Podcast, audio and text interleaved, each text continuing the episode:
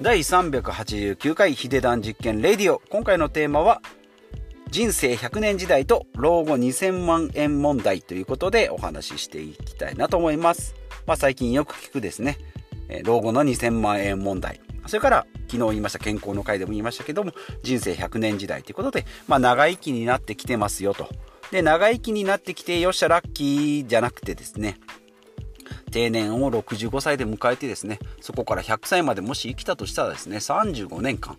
じゃその間、年金だけでやっていけるのかというところですね。で、えー、まあ、今の年金もですね、まあ、崩壊っていう言葉で言われております。まあ、崩壊と言ってもですね、年金が急にもらえなくなるわけではありません。年金というのはですね、まあ、現役世代が今の老後の世代の人にお金を、まあ、渡していくような付加方式になっておりますので、今積み立ててる年金をずっと金庫に寝かしてですね、えー、自分たちが老後になった時にもらえるっていう方法じゃなくて、今の現役世代20代、30代、40代、私も含めですね、え、現役世代が働いて納めたお金、税金がですね、今の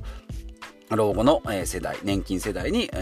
渡っていくと。で、まあ今もらってる人たちもですね、現役世代にはしっかり税金を納めて、その前の世代のですね、えー、まあ今で言うと100、えまあ今もう死んじゃってるかもしれないですけども、前の世代の人たちにやってた。で、そのバランス、パワーバランスがですね、まあ少子高齢化ということで、どんどん現役世代のボリュームが減っていって、逆に長生きするので、えー、老後の、えー、世代、年金世代っていうのが増えてきますよ。それによってですね、まあ今までは、まあ補助の形としてはですね、えー、1人をこう2、3人でで賄ってた、まあも、しかしたら4人ぐらいでですね、だからまあピラミッドみたいな感じで4人ぐらいで支えてたのが、徐々にこう、騎馬戦みたいな形、2人で1人を支え、で、さらには肩車みたいになっていきますよと。いう1.4人、1.2人に、に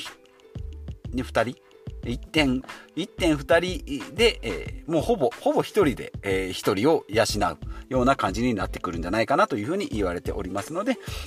まあ、減額もされますし、まあ、例えば今まで10万円もらってたのが8万円、7万円というふうに減額されていくし、さらには65歳だったものが支給率、支給率、支給日がどんどん、支給都市化が、えー、どんどん繰り下げられる。65だったのが70歳、70から75、80っていうふうに、こう繰り下げられていく後に、こう、後ろ倒しにされていきますよというふうになってきてる。まあ徐々にですね、まあいつから急にっていうわけじゃなくて徐々になってきてますよと。それに対してですね、じゃあ65歳の時に2000万円ないと、えー、しんどいですよ、夫婦でですね、2000万円ないとって言って、バーンって記事になったんですね。2000万円ないと。で、これを聞くとですね、2000万円貯金ない人、はい、アウトって思うかもしれないんですけども、そうじゃなくて、そここから2000万円不足しますよっていうことですね。で、これを紐解いていくと、じゃあなんで2000万円なのっていうことでいくと、毎月の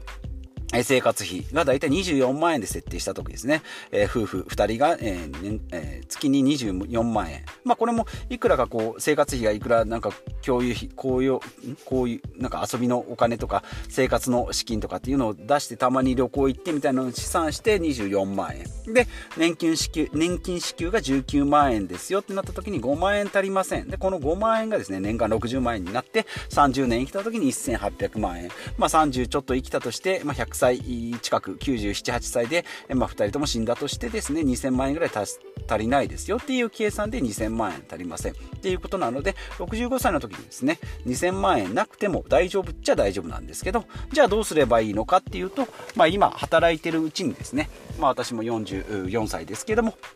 働いてるうちにですね、え、いくらかでもこう、お金がこう生み出されるような仕組み、だからもう貯蓄、貯金ではなくて投資に回してくださいよっていうのが金融庁の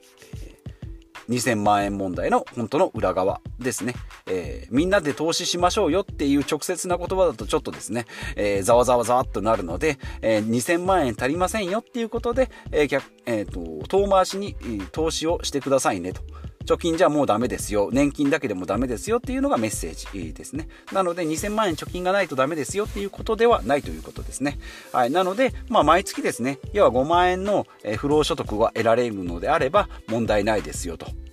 例えば、えー、まあ、株式投資ですね、やっぱり1万は。で、それでですね、配当金が例えば5万円ずつだとかっていうことでやっていけばいいですよと。まあ、ファイヤーの計算とかも一緒ですけどね、ファイヤーの計算も年間じゃなくて1億円の、えー、資金があります。全部1億円投資しました。じゃあ、えー、毎年 5%, 5の利回りで運用してたら、えー、500万円あります。で、その500万円で生活していけば1億円はなくなりませんよ。もっと言うと4%で運用していけばですね、えー、4%ずつ取り崩して年間400万円の計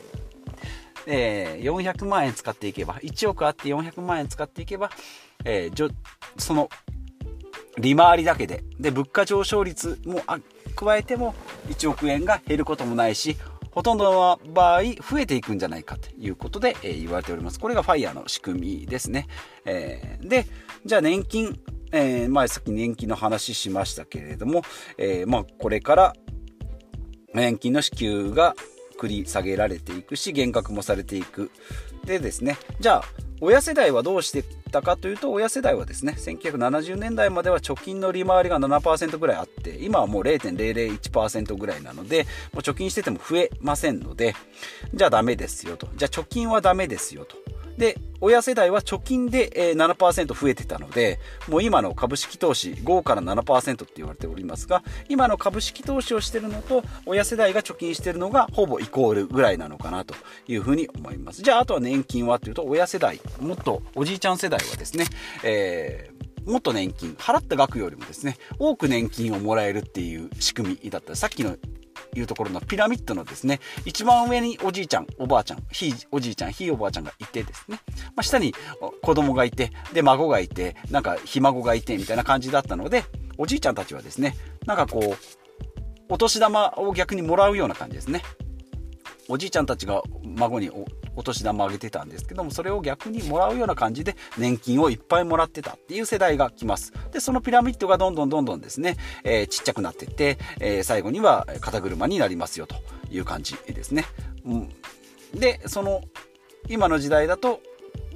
もう貯金は厳しいので投資に回してくださいっていうことですね。で、さらにもっと言うと子供世代ですね、10代、20代なんていうところはもうデフォルトでですね、もうベースで投資をやっておかないと、えー、いけないですし、まあ、さらに言うと会社員でもですね、え、終身雇用っていうのも崩壊してるので、そもそも1個の会社に入って65歳まで働き上げる、勤め上げるっていうのはもう不可能に近いような感じになってきてると。企業の、えー、寿命もですね、2、30年というふうに言われております。まあ一昔前だとですね、100年ぐらい持つような会社も結構あったんですけども、今はもう新規の会社が出てすぐ潰れて、えー、ですね、まあ生き残るところは2、30年、え以上残るという感じになってきておりますので、そういう生き方も多様性が求められてきてるというところですね。じゃあ、株式投資やるんですけど、じゃあどうやってやればいいの？っていうことで、政府が用意した施策としては、ま、NISA と積立 NISA ですね。で、まあ、ジュニア NISA もありますけども、まあ、大きいところでいけば NISA、それから iDeCo ですね。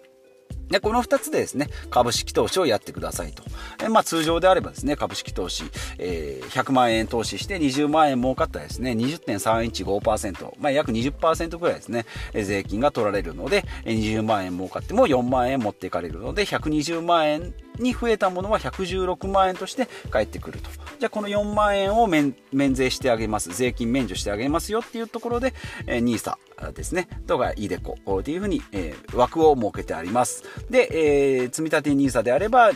年間40万円、毎月3万3333円かける、えー、20年間ですので、800万円ですね。で、うちの場合でいくと、夫婦で、えー、やっておりますので、年間80万円。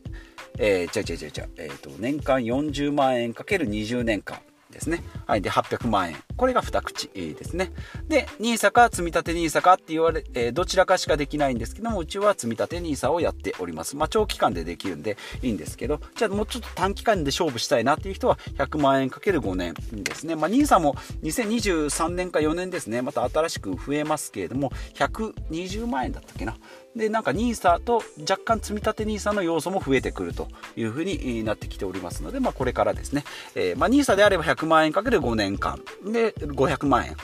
5年間で500万円と20年間で800万円と。いう枠が、えー、あります。だから短期勝負か、まあ、短距離走か長距離走かみたいな感じですね。で、ジュニア NISA はですね、人気がなさすぎて2023年に終了するんですけども、まあ、今からであればですね、2022年なんであと2年間ありますけれども、えっ、ー、と、年間80万円かける、今からだと2年間になって160万円ですかね。ここの、えー、株式投資の、えっ、と、税金儲かった分の税金も免除されますので、学資保険をされている方っていうのは運用するのにいいのかなというふうに、え思います。で、さらに、えーと、イデコですね。イデコは、えっ、ー、と、個人型の拠出年金ということで、これはですね、まあ年金みたいな感じになりますので、まあ掛け金、私の場合だと1万2000円なんですけども、まあ企業の年金とかも相まってですね、サラリーマンであっても上限が違ったり、まあ公務員だったり、あとは自営業だったりっていうことで、えー、金額がそうですね、1万円ぐらいから5万5千円ぐらいですかね、えー、まあ枠がこういろいろ決まっております。働き方とかですね。企業年金の有無によって変わってきますので、まあ、この辺を調べてもらってちょっとややこしいんですけどね。NISA よりも若干めんどくさいですし会社を通さないといけないので、えー、めんどくさいんですけどその分ですね掛け金1万2000円は、えー、所得税、えー、から控除されるということで、えー、免税になると。掛け金も、それからまあもらう時も、まあ、もらい方もですね、年金みたいに1回でドンってもらうもあ、年金みたいに毎月バラバラでもらうものも、こともできますし、退職金みたいに1回でモンってもらうこともできます。まあ、それによって税金のかかり方が若干違うんで、まあ、もらう時もですね、えー、ちょっと工夫がいるんですけども、まあ、イデコ。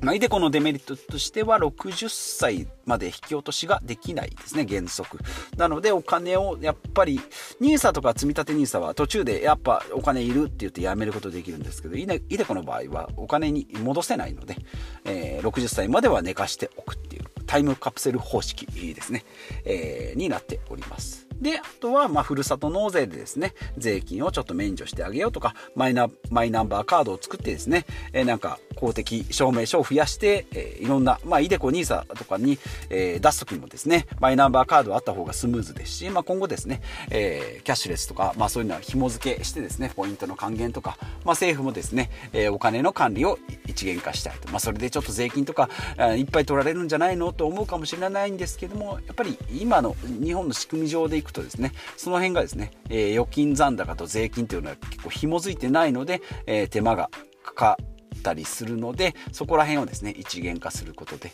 なので、も国国民全員に例えば10万円配ろうとした時にみんながマイナンバーカードを持っていれば、その辺ズドンと一気にですね、えー、もうなんか役所の手続きとかいらずに、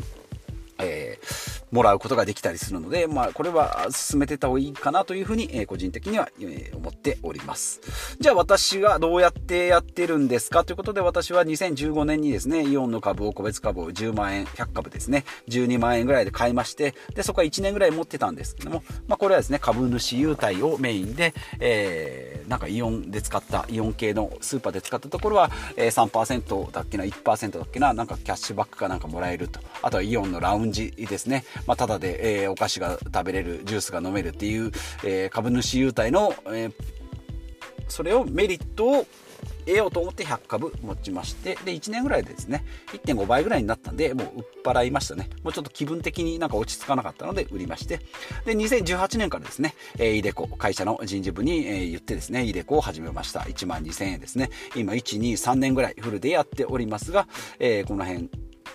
ですね、45万円ぐらいかな、えー、の投資の金額になっております。で、積立 NISA も2018年から始めておりますので、えー、年間123で120万円ですかね、今ね、40。で、120万円かける夫婦で240万円、えー、この辺を今投資しております。で、2010 9年、20年ぐらいからですね、投資の金額を徐々に増やしておりまして、そうですね、目標としては資産の8割を株式投資、まあ、その中には債券とかですね、えー、ゴールドとか ETF なんかも入っておりますが、まあ、要は投資にですね、8割持っていこうかなと。で、まあ、一気に行くとですね、ちょっと、えー、暴落した時のショックがでかいので、まあ、3年から5年ぐらいを計画に、えー、しております。で、そこからコロナショックがあったりしてですね、まあちょっとこう、株価が下がって、一時的に下がって、そこからですね、ずっとこう高値で来ております。まあ、いつ暴落が来てもちょっとおかしくないんじゃないかなって言われながらですね、2年ぐらい来ておりますけれども、まあ、今のところですね、2020年21年の12月で締めたところでいくと、え資産の今5割ですね、半分ぐらい、4割から5割ぐらいを今投資にしております。えで、金額としてはですね、積立 NISA で、え年間80万円。40万円かける2口で80万円。で、イデコで、まあ、14万4千円。で、ジュニア NISA で、えー、160万円ですね。80かけ2口で160万円。で、クレカ積み立てをやっております三井住友の SBI 証券の方ですね。三井住友のナンバーレスカードのクレカで5万円。それから楽天、えーカードでも5万円でやっておりますので、えこれを2人やっております。で、全部合わせるとですね、なんと毎年500万円。まあ、とは言っても、ジュニア NISA は、え、ー、と、3年限定なので、あともう1年だけですね。はい。年間500万円、えー、投資しておりますので、多分これ10年やるとですね、これだけで5000万円になるんですけど、まあそんなに資金があるわけもないので、まあこれをですね、えー、2、3年続けていけば、えー、資産の8割ぐらいが投資に回るんじゃないかなと。で、そこからですね、クレカ積み立てをまあやめたり減額してですね、年間100万円ぐらいの投資にしていこうかなというふうに思います。まあこれですね、年間100万円の投資を例えば20年続けただけで、これで2000万円になりますし、2000万円プラスアルファでですね、ね。まあ、利回り5%とかですね、えー、まあ7%とかっていう風になってくれば、えー、その分ですね、プラスアルファでまあ1.5倍、まあ、3000万とか3500万ぐらいになるような、えー、まあ、川山用ですけどね、えー、なっておりますので、まあ一応ですね、えこの2年で、え、資産のポートフォリオっていうのを、え、だいぶ作ってきたかなというふうに思っております。まあ、まずの目標はですね、え、資産の8割を投資に回すということをメインにやっております。まあ、その中でもですね、節税メリットの高い積立 NISA と iDeCo、それからジュニア NISA をフルで使っていこうかなと思っております。で、まあ、これからですね、え、まあ、8割ぐらいになって、え、落としていく、え、減額投資のえ、量を減らしていくにしてもですね、クレカのポイントのところを減らしていこうかなと。まあ、節税メリットがある積立 NISA ジュニア、まあ、ジュニア NISA は来年、今年いっぱいで、あ今年いっぱいか。で、終わりですけれども、イデコと積立 NISA はフルで残しておこうと思いますので、ここら辺の100万円はベースに。まあ、余力があれば、クレカ決済のポイントがもらえるところをやっていこうかなというふうに思っておりますので、まあ、これからですね、20年、えー、2030、えー、15年から20年でいくと2033年から2038年ぐらいにですね、まあ、どれぐらいの、えー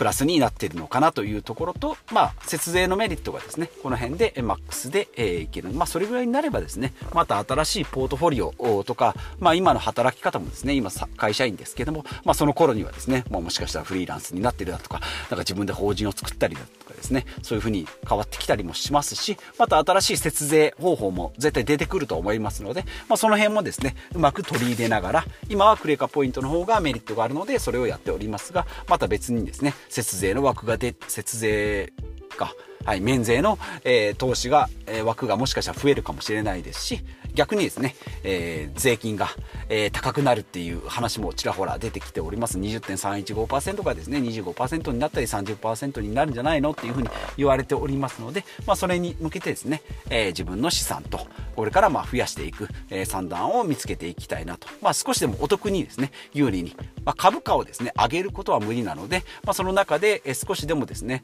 えー、税金を払わなくてももいいような節税効果のあること、えー、ではポイントバックなんかも、え、取り入れていきたいなというふうに思っておりますので、まあ、このポッドキャストでもそういった情報を流していきたいなと思いますので、お付き合いいただければなというふうに思います。ということで、以上ですね、え、今日は人生100年時代と、え、老後2000万円問題について、まあ、私の、まあ、行動というかですね、ポートフォリオの一部をご紹介しました。ということで、また次回お会いしましょう。